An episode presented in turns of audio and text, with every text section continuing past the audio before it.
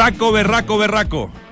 Así fue la entrevista otorgada al diario El Mercurio por el seleccionador nacional Reinaldo Rueda. Dijo no tener nada que hablar con Claudio Bravo. Prefirió a Vidal por sobre él. Dejó dando bote su gusto por Arias. Y le cerró las puertas en forma definitiva a Esteban Paredes y Jorge Valdivia. Sé que es impopular, pero es parte del trabajo sucio que debo hacer en pos del recambio. Va por un central apelando al artículo 14 de las bases del campeonato que establece la posibilidad de reemplazar a un jugador lesionado por más de 180 días, Héctor Tapia evalúa incorporar un central que ocupe la plaza de Fernando Mesa. Pero ojo, solo le quedan 10 días para llevar a cabo la contratación. Bordeando el Guayas. A Guayaquil voló esta mañana el gerente deportivo de la Universidad de Chile, Ronald Fuentes, para reunirse con Alfredo Arias, renunciado técnico del Emelec, y también con el denominado Guardiola uruguayo, Guillermo Almada, actual técnico del ídolo de Barcelona. Los proyectos serán claves para la decisión de Azul Azul. Un positivo negativo. Mal lo vuelve a pasar Paulo Garcés al confirmarse el doping positivo arrojado en un procedimiento realizado el 18 de marzo tras el partido correspondiente a la sexta fecha jugado ante O'Higgins. Antofagasta pedirá contramuestra.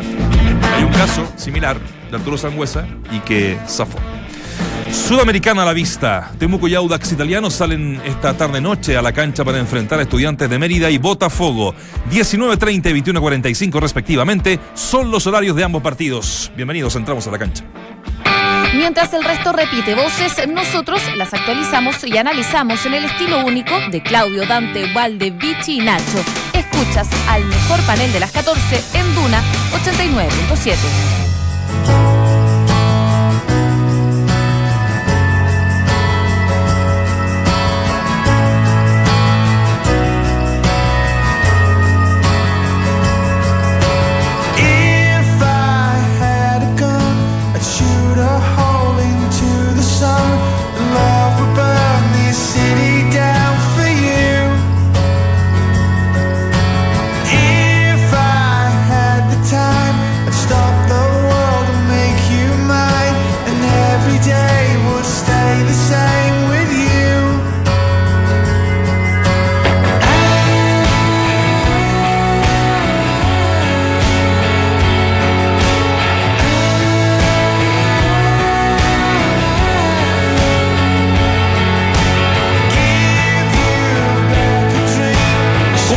¿Qué tal? Buenas tardes. Bienvenidos a Duna 89.7. Hacemos, entramos a la cancha con todo nuestro equipo. Arrancamos con esta canción, la voy a linkear cortito, porque el señor que canta se llama Noel Gallagher. Y estuvo el fin de semana con quién? Con Claudio Bravo, en la cancha, celebrando el título del Manchester City. Fanático del City. Fanático del City. ¿Y Es fan y-. ¿Y qué otra cosa, aparte de eso, importante tienes? Es eh, vocalista, fue vocalista de una de las grandes, las más grandes bandas de todos los tiempos, Oasis. Así nomás. Ah, no me No, no digas. es poco, Sí, sí, sí. no es poco. no es Como, poco. como Aculeo, que ya es uno así. Se, Exactamente. se acabó la, la laguna de El fan, embalse. Here It Gone, una canción que, que es muy linda. Si yo tuviera un arma, se llama en, en- en español. Y eh, que en el fondo ¿cómo? dice. Si, Pero si- ¿cómo si, tuviese- si yo tuviese un arma? Es ¿Usted que él. está él- incitando él- a la es que- no, no, no. Él Él dice: si yo tuviera un arma, dispararía al cielo y quemaría esta ciudad por ti. O sea. Es una locura. No, el es, una, se fue. Es una locura de amor. Sí, así que Es bueno, dedicada. Es, es dedicable esta. Ya lo Sí, saben. sí. Es muy dedicable. Le va a ir bien. ¿Cuál es- los dos son locos estos, ¿no? Los dos hermanos, ¿no? Eh, claro, este es Noel y el otro es Liam Gallagher que estuvo acá en Lola Palusa. Claro, el que dejó de cantar. y dejó, no, no, claro, subió dos canciones, no le gustó el sonido y se fue. Se fue. Acá alguien disparó al, al, cielo y tuvo muchos problemas. ¿Se acuerda usted quién fue? Sí, el, eh, perdón, eh, Eh, Asprilla. No, no, Lavín, Ah, cuando quiso hacer llover. claro. Sí. Pero Asprilla también, ¿te acordás cuando llegó al entrenamiento? Asprilla también. También. Llegó al sí. entrenamiento y sí. pegó, pegó Tremenda, un palazo. tremenda pistola tenía el negro. ¿Se No, que- no, terrible. terrible. Ya le voy a hacer la pregunta. meramente. Ya le voy a hacer la, la pregunta del día. Tenemos temazo hoy día con la entrevista que le otorga el Mercurio don Reinaldo Ruedas. Qué buena entrevista. Pero esta es la bajada de Claudio Borghi. Mm, Bueno, mi bajada sigue siendo la misma de, de- de siempre, tratando de, de ver las realidades. Eh, una, una U que está buscando entrenador entre cuatro posibles candidatos y el que está en casa lo está haciendo bien. Esperaría un tiempo más para buscar y no desperdiciar lo que hay en casa. Mira, Claudito Palma, ¿cómo le va? ¿Cómo está? Todo bien, todo tranquilo. Eh, hay una frase que me gustó mucho de Reinaldo Rueda, que lo hemos discutido permanentemente. Yo, siempre he dicho no hay nada, no hay nada que sea absoluto. Pero en esa entrevista que aluden, ojo, nosotros te vamos, eh, vamos a mandar un mail porque también queremos conversar con Rueda, porque esto no es una exclusiva del Mercurio. ¿Sabes tú que, No, habló con Televisión primero. claro, después con CDF, y la nota del Mercurio es muy buena también. Yo creo que, Eh. la- de- con, con todo respeto, creo que es una de las mejores, porque ahí está el mérito de que si ya dio dos entrevistas, es buscarle Sí, la vuelta. Y la buscó el, el colega. Yo, yo coincido en esto de, de no seguir llamando jugadores por gratitud, nobleza, por lo que han hecho, porque, porque el camino es largo, quedarán hartos, quedan hartos años. Y en esto no, no incluyo yo a los tres o cuatro grandes, que es la permanente discusión que tengo yo con Dante, los tres, ¿cómo, cómo los va a cambiar? Eh, y lo digo de, pronto, tristemente, por, por caso Paredes, a uno le gustaría, eh, pero, pero para él, y, evidentemente en este, en este camino largo no entran jugadores ya de sobre 33 años. Y esto no lo había hecho Pisi anteriormente, porque me, me imagino que era doloroso, y porque la, la gilada, y seguramente el bicho en algún minuto va a responder, yo creo que la gilada, la presión empieza. Y, y- No, yo, yo y después te, re- torna te- te inevitable. respondo que es bastante. Me gustó, por lo menos eso, lo, lo- lo que escribe Rueda. o lo- ¿Cuál la es? declaración Eh, que hace. sí, eh, yo digo que en, esta, en este último tiempo a mí me ha sorprendido cómo se han tomado más las redes sociales los jugadores y, y- y comprometen a la institución, comprometen a los técnicos y a la larga parecería que en los camarines mandan más los jugadores que los técnicos. Y por eso me pareció extraordinario lo de Rueda, lo que dice hoy. Yo hoy publicaba en un Twitter y, ponía que los momentos eh, de los momentos de decisión es cuando se forja tu destino, en definitiva, ¿no? Y, ese, y este es un momento en el cual está rueda. eh, y a veces las decisiones más complicadas son las. la- a veces las decisiones más difíciles son la- la- la- las que son difíciles de tomar. Eh, pará, me enredé. Dale nomás. Rebobina. Que las mejores decisiones muchas veces son difíciles de tomar. Esa era, esa era eh, exactamente la frase. Y me parece bien lo que dice Rueda, y me parece extraordinario desde el punto de vista que lo toma, eh, sentando eh, y dejando muy en claro que la jerarquía, bajo su conducción, al menos en el camarín, va a estar regida por lo que él estime conveniente para, para el grupo. Y deberá de asumir las responsabilidades que aquello conlleva, ¿no? Para bien y para mal. Me, me pareció muy, muy, Sí. muy bueno lo de Rueda. Sí, igual jugado, ¿ah? Cuando le preguntan eh, en, en un mini ping-pong, ¿no? Que le hacen varias preguntas, eh, Messi o Ronaldo, me quedo con Messi, eh, Maradona o eh, Bielsa o San Paoli, dice Bielsa, Bilardo Menotti, Bilardo me enseñó táctica, estrategia, pero elijo a Menotti por su modo de ver el fútbol, y le preguntan Vidal o Bravo. Sí. Y él se juega por Vidal. ¿Ah? argumentando de lo que él significa eh, para el grupo, un tipo muy noble, dijo, un chico muy noble, eh, muy simpático, que aparte de la calidad, la categoría que tiene como, como futbolista. Hay muchas aristas, muchachos, yo creo que esta primera media hora tenemos que conversar sobre este, sobre este tema.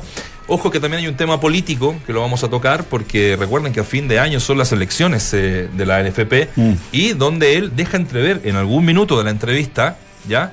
que tendría que revisar su situación a fin de año si es que no sale Arturo Salá eh, o es, no es reelegido como presidente.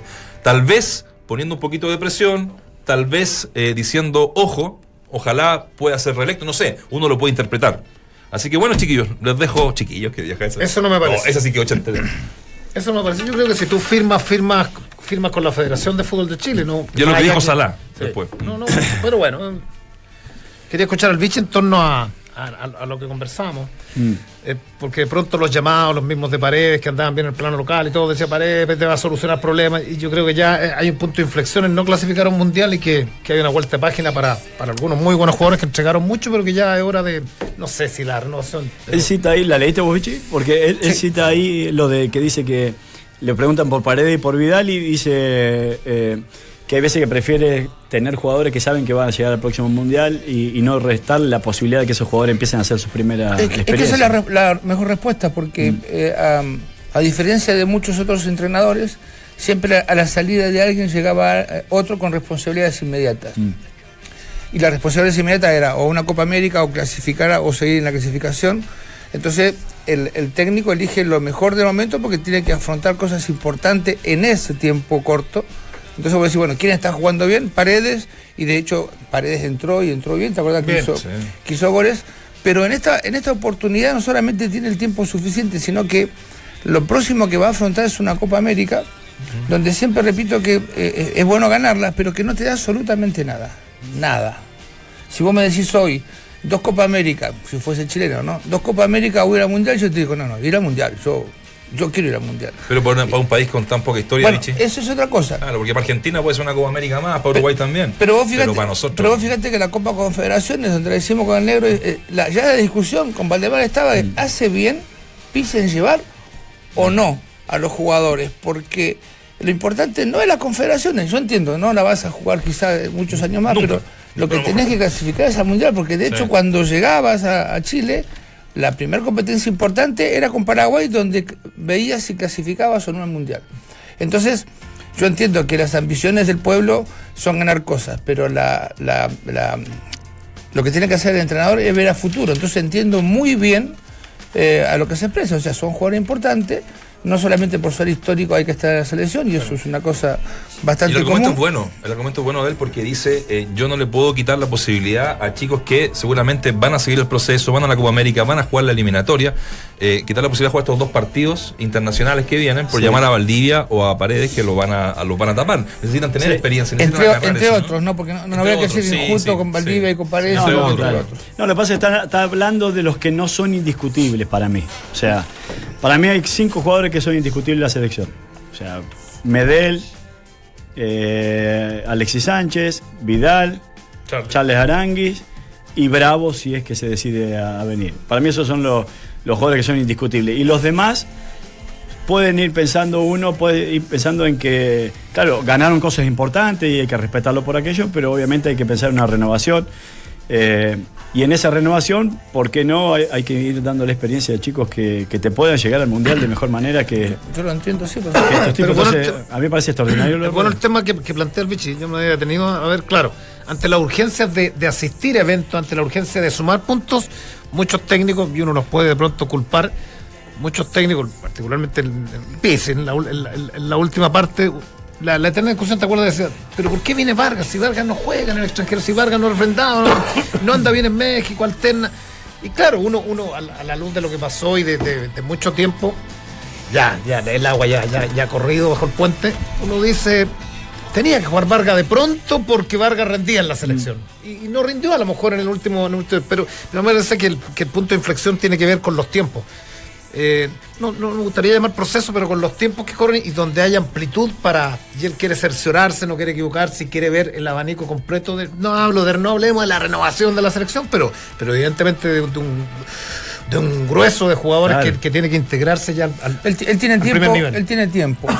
Y, y no son culpa de él los tiempos que tiene, son porque la selección quedó fuera mundial y porque los próximos compromisos son bastante lejanos.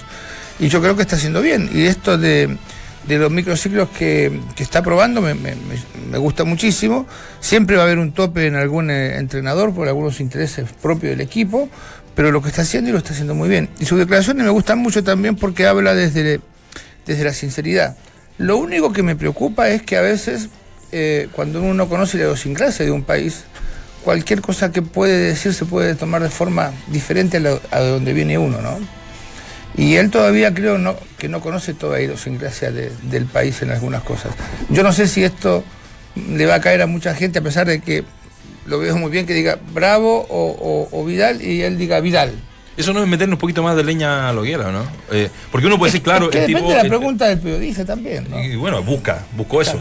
Pero que él estableció una, una, una visión clara en relación a lo de Bravo. Para, por lo que yo entendí más o menos en la, en la entrevista, es que los dos para él son titulares. Pero que hasta el momento el que se ha decidido a estar desde el inicio eh, en la fila y, a disposición de, este proceso ha sido Vidal.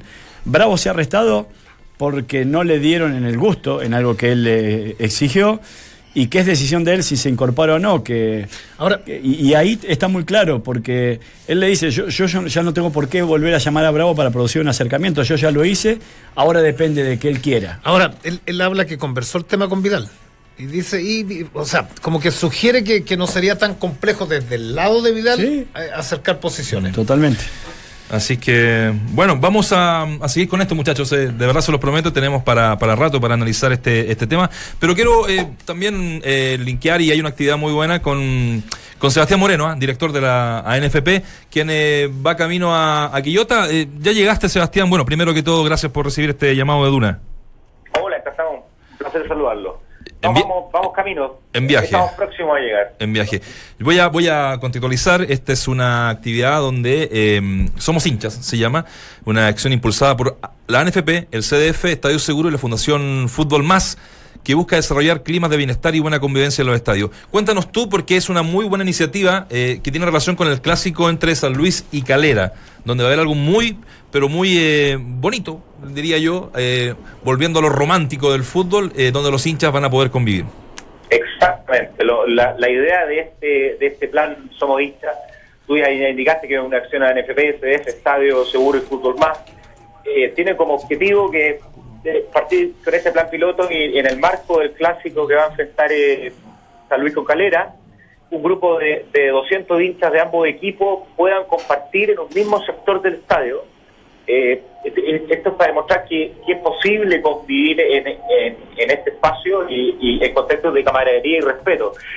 Eh, si bien es cierto, son, son hinchas de distintos colores, pero son hinchas y nunca rivales. Entonces, el, el- el objetivo de esto es eh, intentar eh, retornar a la familia en el estadio eh, eh, como era muchos años antes, Sí. donde iban familias de equipos distintos y en las diferencias se, se reconocían, se apreciaban y se respetaban. Claro, si hay una buena recepción de esto, porque claro, me imagino eligen este partido porque son eh, hinchadas un poquito más pequeñas, porque también se juega el clásico de la de Loco en la Católica, ahí ya son palabras mayores tal vez, pero eh, con la idea clara de eh, seguir desarrollando esta, mm, esta actividad, ¿no? Absolutamente. Nosotros estamos desarrollando este y un montón de actividades eh, paralelas que van en relación con eh, continuar con uno de los pilares estratégicos que tenemos como directorio, que es aumentar el público en los estadios y que vuelva la familia al, estadio. Eh, solamente a modo de ejemplo te indico que entre el 2015 y este año ha aumentado un 50% el- la, la, la asistencia de público a nuestro estadio y, y claramente pretendemos continuar en esa en, en esa celda en el, en el corto, mediano y en el largo plazo. Sebastián, ¿cómo está? Mi nombre es Claudio Borghi. ¿Cómo anda usted? Hola Claudio, ¿cómo está usted? Muy bien, muy bien, gracias. En otros países es, es bastante común verlo, y especialmente en México, donde la- las hinchadas comparten esta, esta tribuna sin importar este, de, qué, de qué equipo soy. Voy con mi camiseta o con mi polera y, estoy en claro. forma tranquila. A mí sabe que me preocupa no solamente el estadio. Yo tengo un hijo adolescente que es hincha de, de Colo Colo. Y cada vez que me, me dice voy al estadio, digo, ningún problema, pero la camiseta te la tienes que poner dentro del estadio, no se te ocurra ir en la calle. Hay también previsto de que, sin molestar a Carabinero que ya hace cosas y bastante importantes, de que se pueda también hacer una, una, una publicidad para que esto suceda, para que yo pueda andar con la camiseta del equipo que quiero o que me gusta, o de pronto por casualidad alguien me regaló una camiseta y, y, poder ir a la cancha en forma segura también este, desde mi casa. Mira que es súper importante lo que tú preguntas, porque el concepto que manejamos de experiencia hincha empieza desde que uno sale desde su casa hasta que vuelve al, al- a la casa de- de- al- del partido, del estadio, digamos. Y, y- en todo ese, en ese caminar, en ese, en ese eh, transitar, digamos, eh, lo ideal es que eh, se vayan sucediendo actos eh, actos que sean eh, agradables para que las personas puedan eh, ir continuando asistiendo los estadios. Ciertamente hay esferas de acción donde nosotros como Federación de Fútbol estamos llamados a interactuar y, y otras en que podemos colaborar con, con, con acciones, eh, como tú dices, de, de- de difusión o, o- o de publicidad en torno a respetarnos en, en, en todos los lugares donde nos desempeñamos en nuestra sociedad, pero eh, eh, es un, un muy buen análisis el que tú haces. Oye, Seba, ¿cómo te va, Claudio Palma? Te quiero llevar a otro tema. Hola Claudio, ¿cómo estás? Gusto saludarte muy bien. Es bonito, yo en algún minuto participé en estas campañas, son, son preciosas, el, el- el- el círculo de honor y otras cosas más. Pero Absolutamente, Sí. el Círculo de Honor, el, el, el- la campaña que hicimos con Fútbol Más. eh, La de tarjeta son- verde. son muy importante. Sí. Claro. Eh, ayer fue un día importante para ustedes, para la NFP, eh, se está recuperando financieramente y eso me parece muy bien luego de, de los escándalos y la salida de la, de la anterior administración. Eh, pero, pero hoy día viendo, viendo, viendo algunos, algunos diarios un poco de pronto alarmistas, dicen, dicen que el clima que se ha armado en la NFP eh, con, con supuestos bandos opositores que se presentarían, que estarían levantando algunos eh, candidatos de la primera vez, no se sabe qué va a pasar con Colo Colo, no se sabe si seguirá Arturo Salá. Eh, sumado a la postura de Rueda que dice habría que evaluar si Arturo no está, que es el que me trajo al directorio de ustedes, si voy a seguir, y algunos que te quieren postular como, como sucesor de, de- del No. bando de, de- de Arturo Salá, un poco para clarificar el día de ayer que fue bastante, no diría álgido, pero con bastantes noticias eh, ahí en Quilín. Mira, hay, hay cosas súper importantes a rescatar, de, de- a rescatar del día de ayer. Fue nuestra última eh, cuenta pública o mm, eh, eh, consejo ordinario de presidente, donde, fíjate, que un año antes de- del proyecto de saneamiento de, la NFP logramos concretar ya el- la estabilidad eh, financiera absoluta del- de la asociación. Conjuntamente con eso, uno entiende que con este trabajo que se ha hecho, ahora sea atractivo eh, eh, intentar eh, ocupar la tercera de, de la, de la NFP. Es normal en este tipo de, instancias que se van generando eh, grupos que legítimamente creen que pueden imponer eh, ideas por sobre otras. Ahora bien, nuestro concepto es lo más importante a destacar es que nosotros instauramos un modo de trabajar distinto a como se han hecho las cosas en el fútbol eh, normalmente, con un, con un plan estratégico, con sistemas, con procesos, con controles, con fiscalizaciones. Claramente nosotros entendemos que el concepto eh, transmitido por este directorio es el que debe continuar. Y para eso nosotros entendemos que la figura de Arturo es, es eh, fundamental y muy importante. Ahora, Sebastián, un gusto saludarlo, Wal- Waldemar Méndez por acá. Para que esto suceda. ¿qué tal? Eh, muchas veces se, se realizaba cierto lobby previo a las elecciones, ¿no? Eh, tal es así que Harold McNichol confía más en su gestión que en este lobby termina fuera de la NFP de alguna manera. Eh, Claro. y, y qué caja de resonancia tuviera esto en el Consejo de Presidentes. Porque una cosa es lo que piensan ustedes y otra cosa es lo que después quienes deben de entregarle el voto, ¿no? ¿Qué es lo que piensan? Pero sabes que la, la, la- yo personalmente creo que la gestión debe hablar por sí misma. El, el, el, el hacer eh, es más importante que el decir. Y ahí están todas las cosas o las gestiones que hemos concretado de manera exitosa. Claramente no todo ha sido éxito, pero se está trabajando por el buen camino.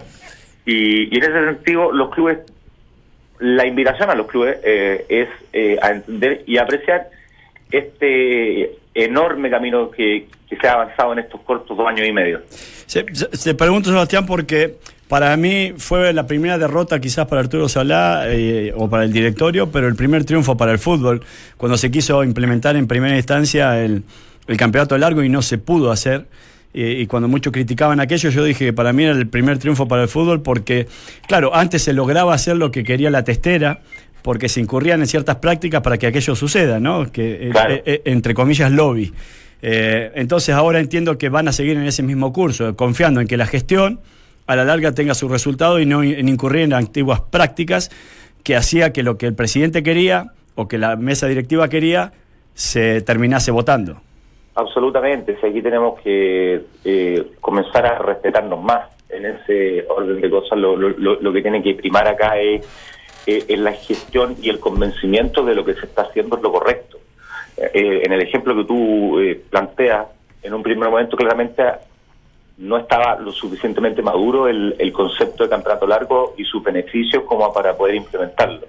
Pero fíjate que después, con el andar del tiempo, eh, trabajando conjuntamente con, en, las comisiones y con los clubes, se dieron cuenta eh, casi unánimemente de que es el sistema que, mejor conviene. Y así tiene que pasar con, con, un, con otras acciones. Eh, Sebastián, ¿cómo?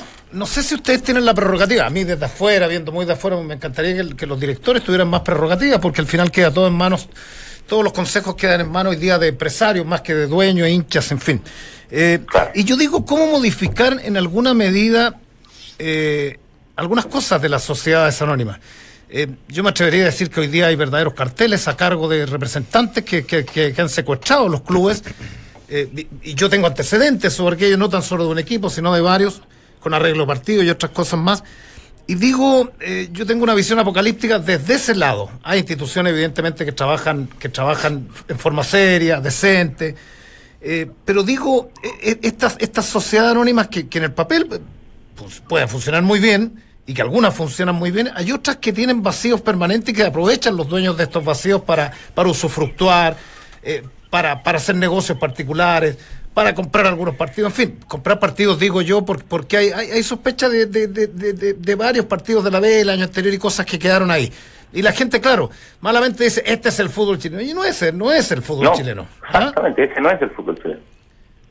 ¿Y, y qué hacer con esos que están locos esperando los tres palos verdes para gastárselo? Y que tienen dos clubes.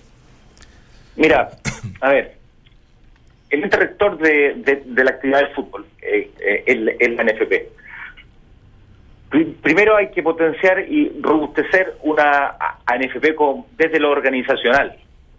¿Te fijas? Con procedimientos estándares eh, claros y un, un estatuto ágil, entre otras cosas. Posteriormente a eso, tenemos que reglar respecto a eh, ciertos conflictos de intereses que pueden, que pueden existir o existen en el fútbol, como se hace en otras industrias, y eh, claramente la función es eh, principalmente de, fiscalización y protección de, de- del fútbol en sí mismo. Cuando seamos capaces de lograr eh, una batería de normativas claras, estamos pronto a hacerlo, eh, eh, eh, esperamos que este tipo de conductas se vayan desapareciendo por un mayor control. Ojalá. Se- Sebastián, eh, te, quería, que quería volver un poco a lo, a lo que comentaban los muchachos un rato, que te preguntaban eh, sobre esta entrevista que da Reinaldo Rueda, eh, posicionado en el, en el tema político.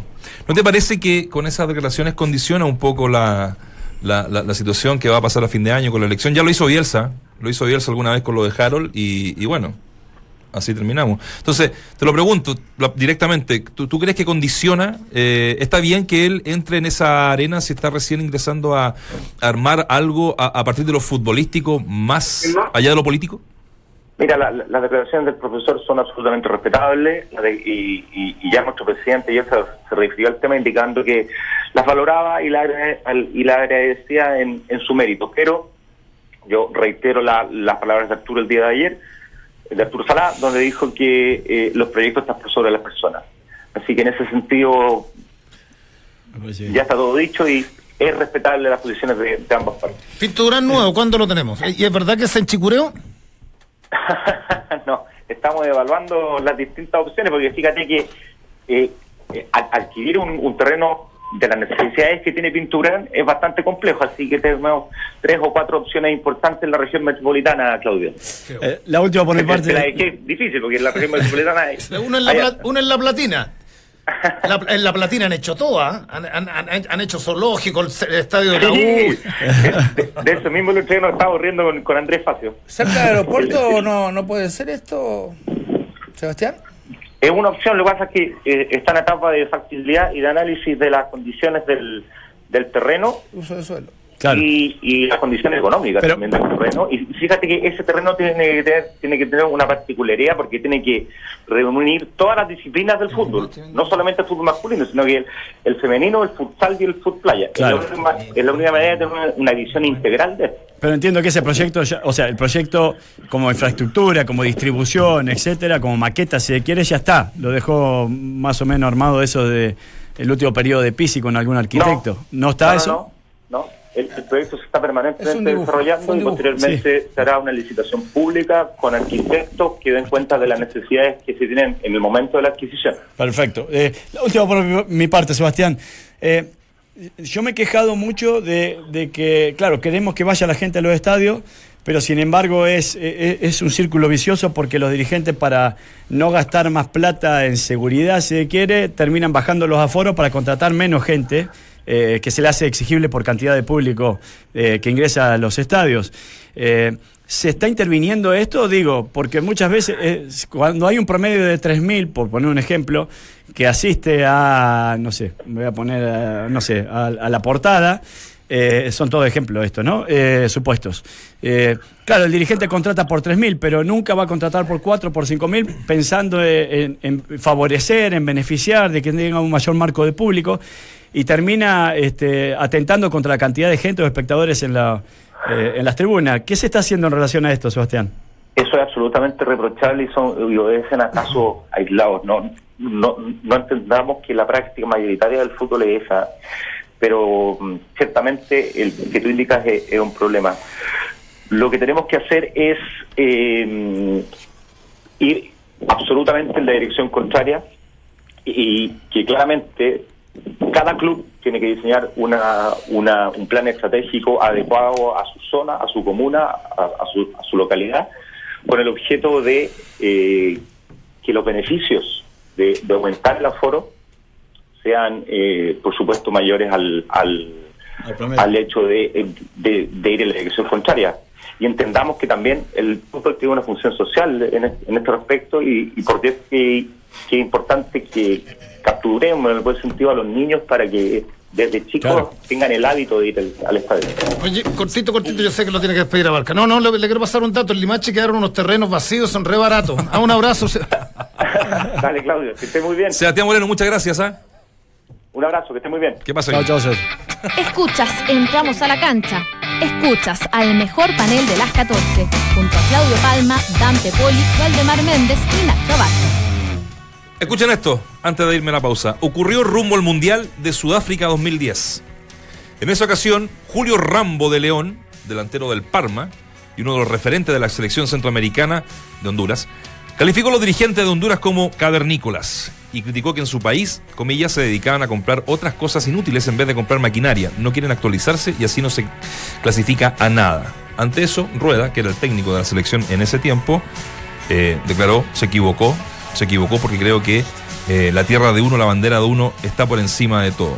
Lo dejó de convocar, no quisieron hablar, hasta que después, ya con algunos eh, meses, se llegaron a, a acuerdo. Así que esto no es nuevo, ¿eh?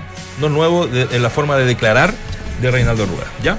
Eso. Machalira los terrenos. Sí. ¿Me cacharon? No, es. no, no Sí, le importó, estaba sí, con lo de Machalí. Ya, vamos a hacer la pausa.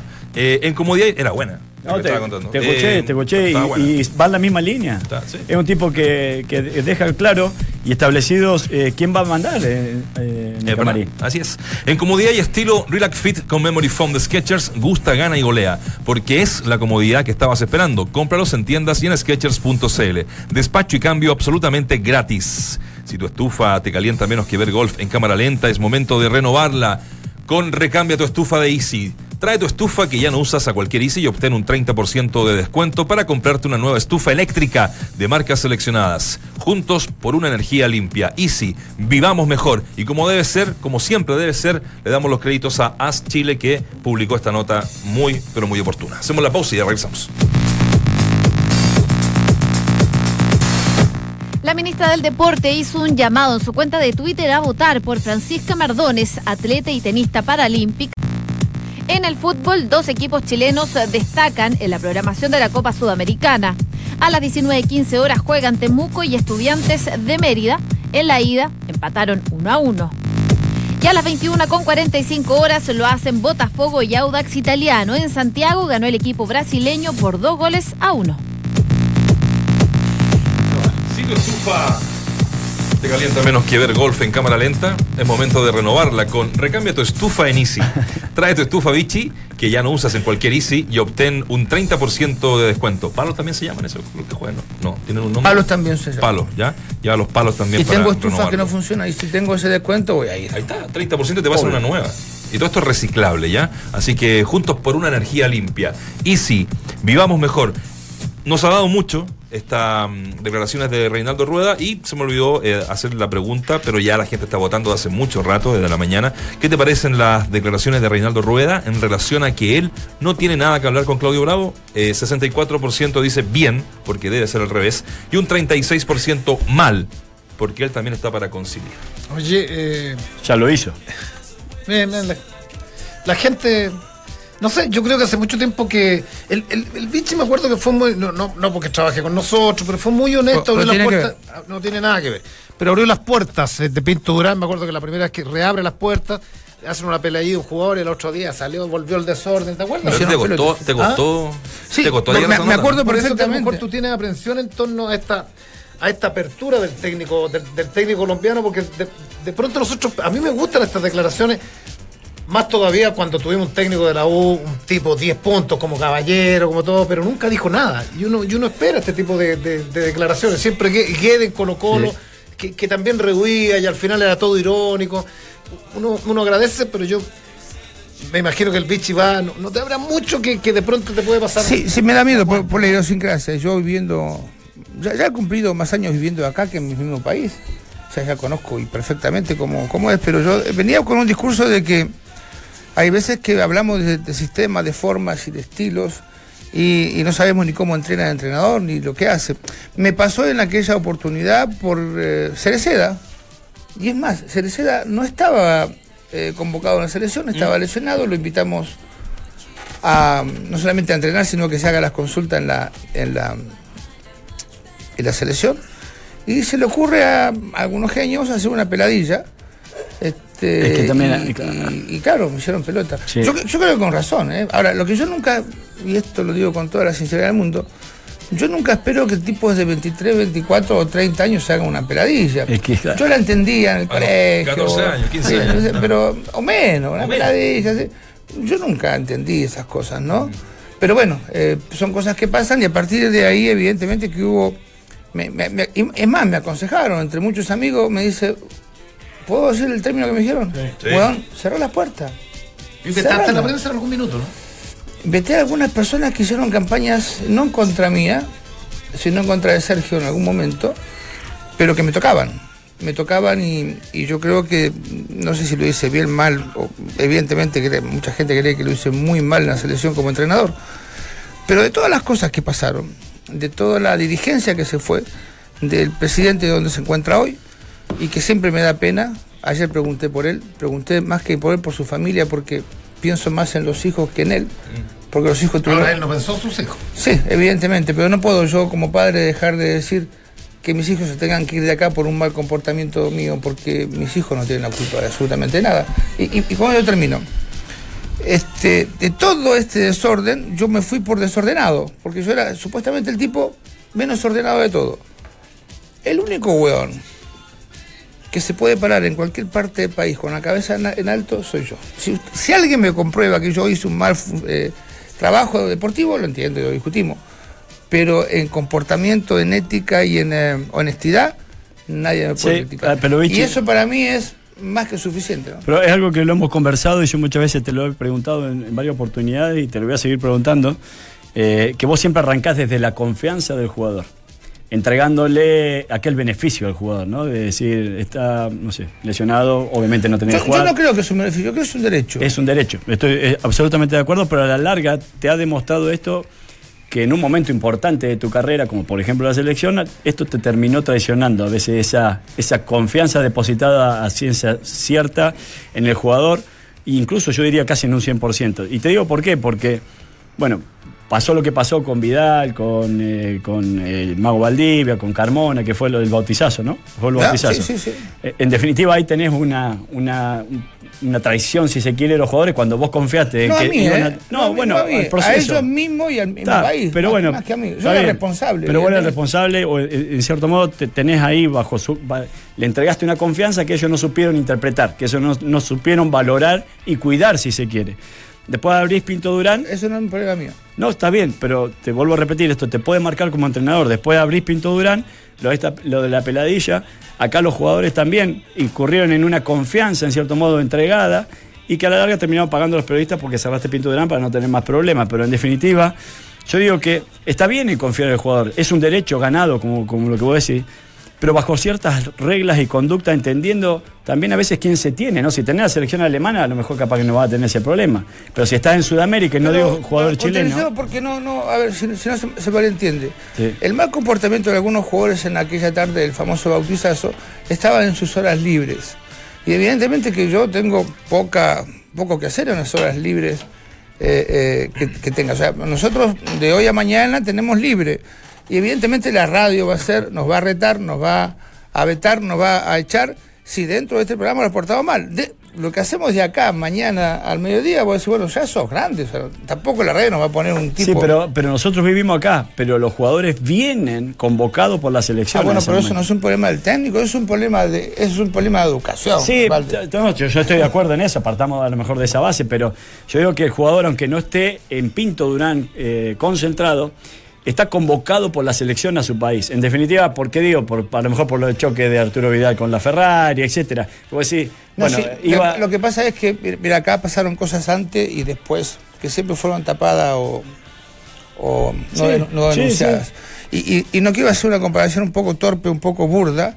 Eh, en Argentina, y, y sabes qué, y esto se dice por la mujer de uno, dice, si al caballo tuyo lo tenés que tener atado, no sos el dueño, ¿no? Mm. Entonces es como decirte, yo si no confío en el negro, ¿para qué voy a estar con el negro? O sea, yo parto desde la confianza. Y esa confianza a mí la que me ha hecho eh, ganar cosas y me ha hecho perder cosas. Ahora, en la suma de- de- del más y del menos, me ha hecho ganar mucho más cosas que la que me ha hecho perder. ¿Por qué? Porque tengo la posibilidad no solamente de, sentarme con un jugador. El otro día yo destaqué que alguien que no me conoce me diga Vichy, y para mí no es, es, es, es una- un elogio que alguien no conocido me diga Vichy porque forma una cercanía. De duro. Porque yo trabajo en base a la confianza. Si no tengo confianza no puedo estar con nada. Si yo llego a mi casa y tengo que me saco el reloj y lo tengo que esconder en un cajón, evidentemente que no es mi casa. Si yo doy, te doy libre porque vos tenés un compromiso, yo tengo que creer que vos vas a volver en las condiciones normales, adecuadas y humanas eh, de un profesional. Entonces, en alguna vez, algún momento se dijo hay que cerrar las puertas. Digo, no hay que a la gente para que se porte bien no hay que, que cerrarla, Yo- hay que Yo estoy educarla. de acuerdo en entregarle la confianza al jugador. El tema es hasta qué límite entregarle Es al que jugador. no hay límite, Porque eh. después terminás pagando vos, porque yo recuerdo el último partido que después te, te dejaste de ser el técnico de la selección. En ese partido, Vidal se tiró a barrer a un jugador que le expulsaron de Sí, atrás, expulsaron, que, fue, sí, sí. que fue terrible, que ya era como la piedra, la, la- El tope. La claro, esa- la, la gota que rebasó el vaso. Entonces, eh, uno dice, ¿hasta dónde darle es- Pero que- esa, pero esa que- rienda suelta? Porque incluso después Pero- a Pizzi le, le- le achacaron de que él no, mandaba en el camarín. No, es que no mandó nunca. Y, Bueno, tamp- por eso. y tampoco San Paoli mandó nunca. Y bueno, A ver, ¿por qué? Porque dentro de las eh, peticiones de la dirigencia de los honorables que había en aquel momento era que hubiese una concentración cerrada y total. Lo que propone eh, eh, llega al aeropuerto, se van. A- yo dije, bueno, esto, esto yo no lo hago, yo no, no, no, no, no soy carcelero, yo soy entrenador de fútbol. Y bueno, el próximo entrenador tenía como regla esa y nunca se respetó. ¿Te acuerdas que hubo entrenamiento, después se cambió, después que era libre, después que... Entonces, una cosa es lo que promete la gente por llegar y otra cosa es lo que hace cuando está a cargo. Pero vos fíjate de curioso, porque vos siempre nombrás algo que a mí me llama la atención. Son dos cosas que me llaman la atención. Primero, a- ¿te acuerdas que ayer dijiste esto de la tecnología? Que, Sí, pero porque siempre sé, porque te conozco, porque- ¿Sabés por qué, ¿Sabés por qué me enojo? Porque vos le criticaste a Guede, y entre otros, Mm. que no tienen el manejo de las habilidades blandas. sí. ¿sí? Y por otro lado pedís que sean eh, eh, computacionales, tecnológicos. Y vos sabés que increíblemente las dos cosas no van juntas. Porque hoy los técnicos creen Son que... dos es- cosas diferentes, sí. Claro, por eso te digo, pero no, no- poca gente tiene esas capacidades. Es que tiene, como técnico tenés que tener todo. Para ser un técnico, después puede ser un gran estratega o un gran, no sé, eh, líder, si se quiere por poner No, a en hoyo. base- en base a la teoría- O predicador. Mira, Si se cualquier, cualquier tipo que sale a la universidad no sale con todos los conocimientos, sale con todos los conocimientos, y no, pero no con todas las prácticas, y se va haciendo en el camino. Entonces quizás vos salís del curso de entrenador diciendo, bueno, eh, yo voy a ser tecnológicamente correcto, y después te das cuenta que la tecnología te lleva a un lugar importante, pero vas perdiendo muchas otras. Y si bien yo no soy muy tecnológico, trato de- acercar todo lo que me beneficia. Pero yo soy más de habi- habilidades blandas. Es, ese es mi... Sí, pero ayer se tomó tecnología, pero yo lo que, lo que le sumaba a la tecnología era la metodología. Y yo digo que a veces con declarar de que, entre comillas, eso no es lo más importante, que podemos hasta coincidir en eso, digo que a la larga te va formando, a la, a la gente le va formando una opinión tuya. Por ejemplo, vos te decían el guatón parrillero. Y yo sé que vos no, no, no vas en esa línea, yo sé que, que, que sos eh, uno de los pocos que pusiste conducta en la selección y que y asumiste esa responsabilidad. Entonces, a veces la gente va formando una opinión por lo que le dicen o por lo que van Ah, escuchando. Bueno, ese lo. Entonces, no, está bien, por eso te digo, entonces a veces Ayer- declararte contrario a eso, eh, más que beneficiarte, te perjudica. No, es que no es que porque me sé que lo beneficia, es tenés en la mis conceptos van para aquel lado. Yo tengo un querido amigo eh, eh, de fútbol que, que- que en realidad no lo conocía en el fútbol, lo conocía en el rugby, es hincha de la U, se llama Rodrigo Giralde. Y me preguntaba por algunos técnicos, digo, no lo conozco, no lo conozco, no lo conozco. Eh, porque la verdad que eh, Kudenka lo conozco de, de nombre, este, Arias lo, de aquí, de, pero no De conozco la forma, el estilo. Y me decía, bueno, hay que- tiene que estar identificado. Digo, mira, y esto es un chat privado que estoy diciendo una infidelidad. Digo, mira que muchos con el cuento de que, de que están identificados llegan a trabajar. ¿Sí? Entonces me dice, ¿qué vale ahora? El verso. ¿Cómo llegás? Después lo que rendís es otra que- cosa completamente diferente. yo- yo voy a separarme un poco, pero voy a hacer una analogía. En, lo- en los 80 vino pues, desde, desde el lado nuestro, desde el lado de lo que yo hago y que ahora se hace mucho Me, me tiempo. mataste, no estaba en el 80 acá. Eh, los 90. La- una radio, la, y Nacho se va a acordar, una radio que era de don Francisco, que se llamaba Gigante, Radio trajo a. Víctor Hugo Morales, los tiempos que nosotros no escuchábamos a los relatores trasandinos. Y, y- esto a mí me parece, haciendo y guardando las proporciones, me parece que, que es muy similar, porque Víctor Hugo, un grande de Argentina, un relator, un monstruo, llega a relato, y yo tengo grabado ese partido. Entonces los relatores eh, hicimos un tour, cada uno iba a mirar cómo relataba. Tenía una secretaria que creo que era ya. Eh, en fin, y tomaba mate, y se desabrochaba el jeans y se ponía una toalla. Entonces se fue Morales, monstruo. Entonces yo Se- vi a 10 se- relatores chilenos Se vendían muchas toallas. con toallas, con toallas, secando, con toallas, a lo Elvis. Aquí cortita ¿Cierto, cuello. Sí, sí, y, sí. Con el, y con el jeans abierto. Entonces, digo, por más que quiera ser Víctor Hugo Morales, no voy a ser No. Víctor Hugo Morales. No lo puede. Entonces, a mí me, a mí me, a mí me sucede que eh, en, en- en el, en el tema de, los- de- de los técnicos, eh, eh, esto es como, es como todo en la vida. Hay de todo y para todo. Interponer desde mi punto de vista. Yo soy más neófito, pero interponer una cosa por sobre, porque acá es re fácil y yo, yo, yo siempre digo, si nosotros viviéramos al lado de Estados Unidos, diría, oh, porque si México se pone la, la- locura que tenemos nosotros con Guardiola, diría, ¿sabéis qué? Le diría al ministro de Energía, no sé, eh, tenemos que tirar cohetes, viejo, porque estamos al lado de Estados Unidos. No estamos tan al lado de, de Europa, pero Pep, que, que ha sido un técnico magnífico, eh, a mí me, me, me- me- da, no sé, una, una cosa es leer los libros de Pep, la metodología, y otra cosa es que, que cuando asumas un equipo, digo, yo voy a jugar a los Pep, que, que uno escucha permanentemente a, los- a los Sí. más jóvenes. Yo también quiero ser Víctor Hugo Morales, pero, no- pero no soy dueño de un programa, pero no dispongo quién va a trabajar conmigo, en fin, una serie de, de prerrogativas y no pido, en fin. Eh, y, y claro, esos técnicos están como, como Estados Unidos al lado de México, o sea, no, no son, no son elementos referenciales para, para nuestro fútbol, que Guardiola debe trabajar con siete u ocho personas, pero bueno.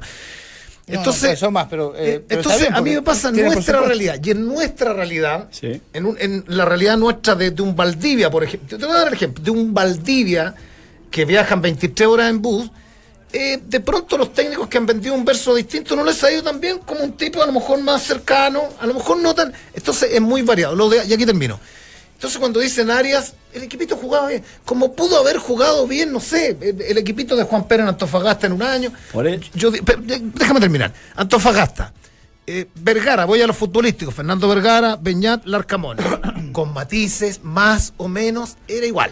Con matices. No, no, no llegaste a una Copa Libertadores. el- el- Entonces, hay, hay elementos que, que- que de pronto están pesando desde mi punto, desde mi modesto punto de vista en forma errada. O sea, Arias, hoy día Arias es Menotti. Pero es que está el Eh, error, negro, está el error en, en catalogar o idealizar el técnico en ¿cuánto- relación a lo que viste en cuán- un año. sí, pero, pero dos ¿cuánto segundos. por- Arias en Wander? Pero Yo por no eso, digo que no tenga que llevar Pero por eso, si no quiero discutir eso, lo que quiero discutir es que no podés evaluarlo por lo que hizo Arias en un año en Wander. Lo que tenés que evaluar O sea, es ya- lo que tenés que evaluar es la metodología que llevó a que ese equipo Pero de jugase de esa manera. deben haber técnicos Entonces, metodológicamente espectaculares bueno, que no pero resultados, uno tiene, está bien, pero uno tiene, lo que más te puede acercar y disminuir el margen de error es la metodología. Después, el vuelo más importante te lo da los intérpretes de esa ¿Quién trabaja metodología. bien si nosotros no vamos a las prácticas? Pero Vos tenés sabés que, vos sabés eh, que- investigar eso. Vos sabés Y- que hay, y- muchas, hay muchas religiones y cada uno cree en su Dios y a pesar de que en muchos, eh, en muchas, perdón, El, el es el mismo, tienen caminos diferentes. Yo no creo en nadie.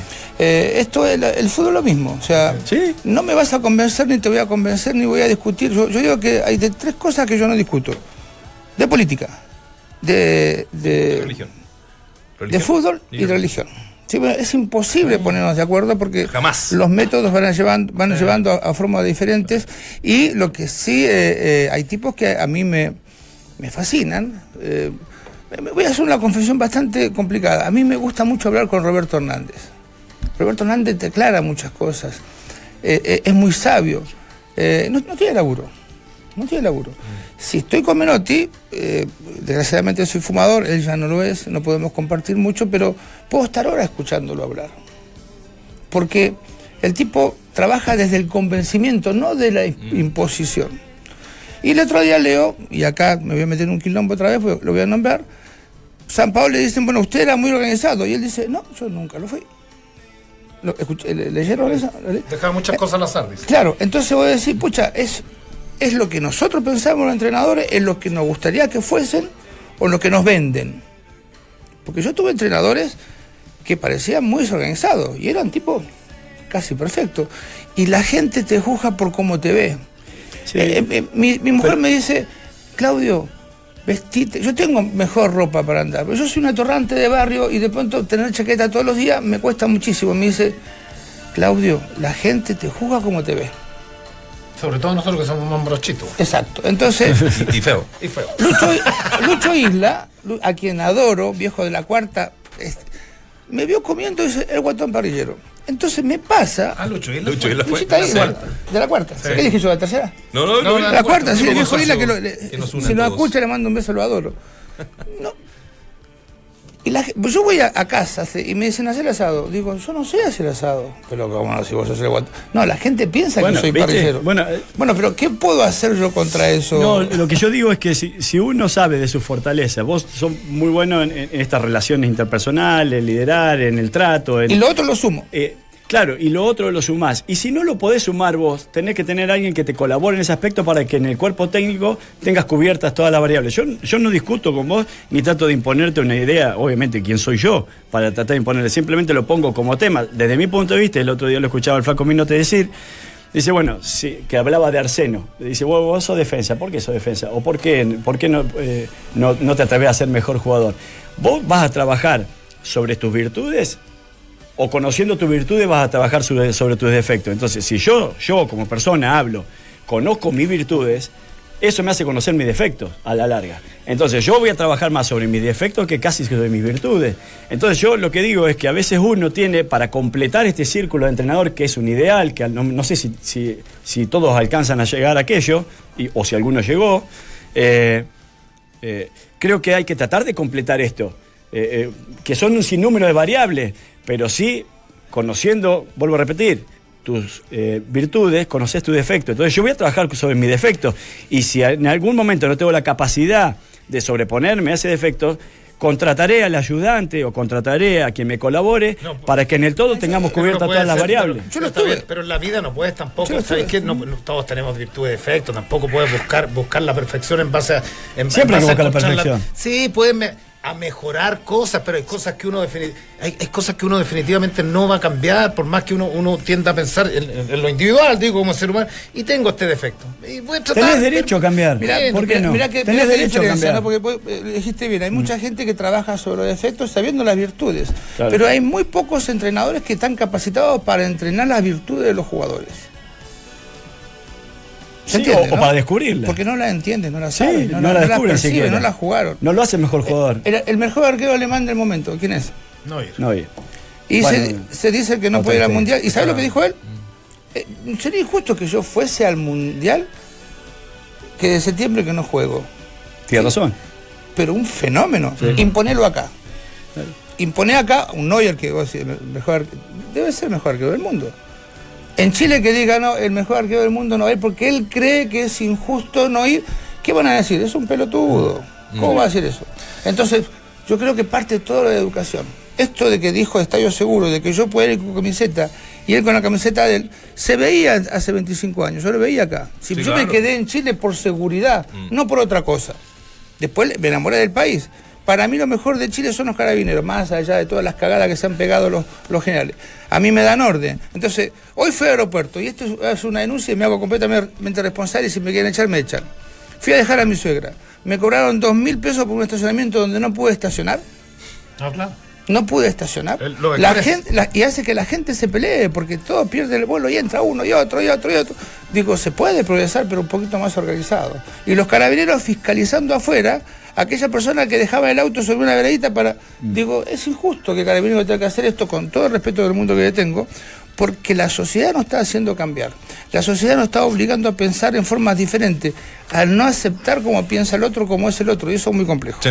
Bueno, eh, se nos acaba el tiempo, estamos en tierra derecha. En tierra derecha, qué buena conversa. Buena, muy buenísima, buenísima. Eh, pero eh, ya que están hablando los técnicos en la Universidad de Chile, están a punto, muy cerquita, a pesar de que hoy eh, está en Guayaquil eh, el gerente deportivo de la Universidad de Chile, Ronald Fuentes, quien se va a reunir con Alfredo Arias, el renunciado técnico de Melec, que estuvo en Santiago Wanderers, y también con el con Guillermo Almada, actual técnico del Barcelona, que es como el, técnico de moda que está hoy día allá en, en Ecuador. ¿Es El- ecuatoriano?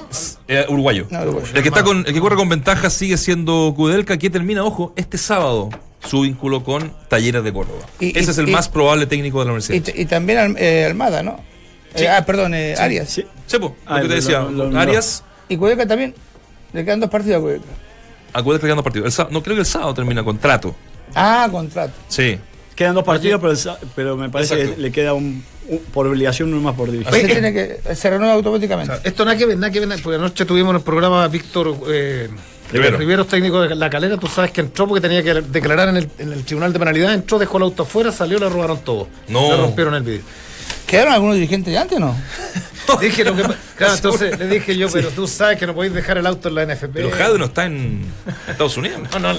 Ya. Ya, nos vamos. Acabar la eh, delincuencia sí, po, un gusto, El muchachos, ah, como nepotismo. siempre. Muy bueno, muy buen bueno, programa. bueno, bueno, bueno lo de la restricción, lo entienden todo, ya. Aburrieron. 6 de la tarde, aire fresco, no te lo pierdas junto a Apolo Ramírez. A las 7 de la tarde, nada personal con María José Ochea y Matías del Río. A las 20, terapia chilensis junto a Héctor Soto, Elena Rosas y Andrés Benítez. Y a las 20.30, sintonía crónica junto a Gonzalo Pavón y Bárbara Espejo. Nos vamos. Gracias por la compañía y la sintonía. Que pasen muy bien.